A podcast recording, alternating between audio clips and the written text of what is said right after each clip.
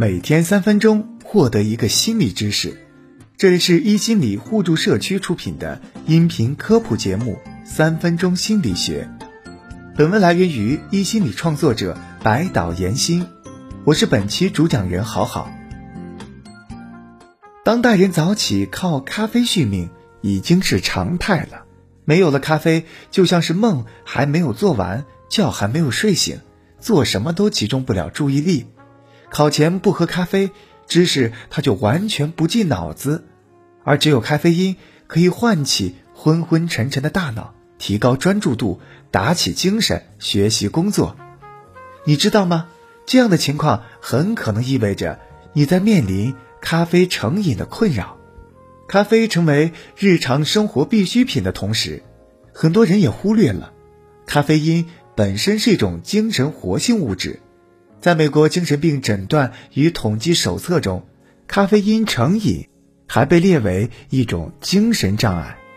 长期喝咖啡的人就很有可能对此上瘾。咖啡的戒断反应还会让人感到头痛、疲倦、烦躁。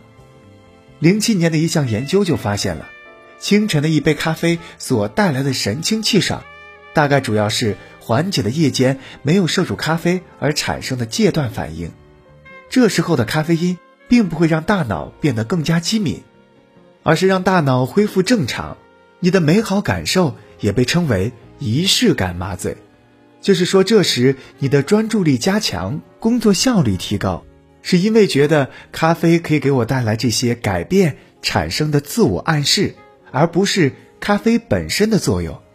听到这里，有没有一种上当了的感觉？面临繁杂的工作。或者情绪不好、效率下降时，人们习惯去寻找各种方法恢复高效，咖啡就很可能成为首选的大救星。不过，当我们认识到咖啡提神的真正原因，就可以尝试从心理上减少对咖啡的信赖，寻求其他方式提高自己解决问题的能力，进行适当的戒断，例如坚持一定量的运动。减少碎片化的刷手机等等，都可以帮你唤醒自己的大脑。如果实在太困，你还可以喝完咖啡后小睡一会儿。这涉及到一个冷知识：咖啡午睡，也叫 coffee nap。设定二十分钟以内的闹钟，保持在浅睡眠状态。在这个过程里，让咖啡因和身体充分结合起效。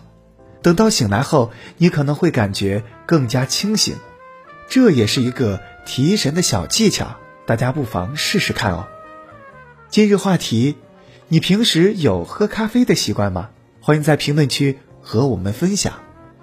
感谢收听本期三分钟心理学，想知道更多心理学内容，记得关注我们哦。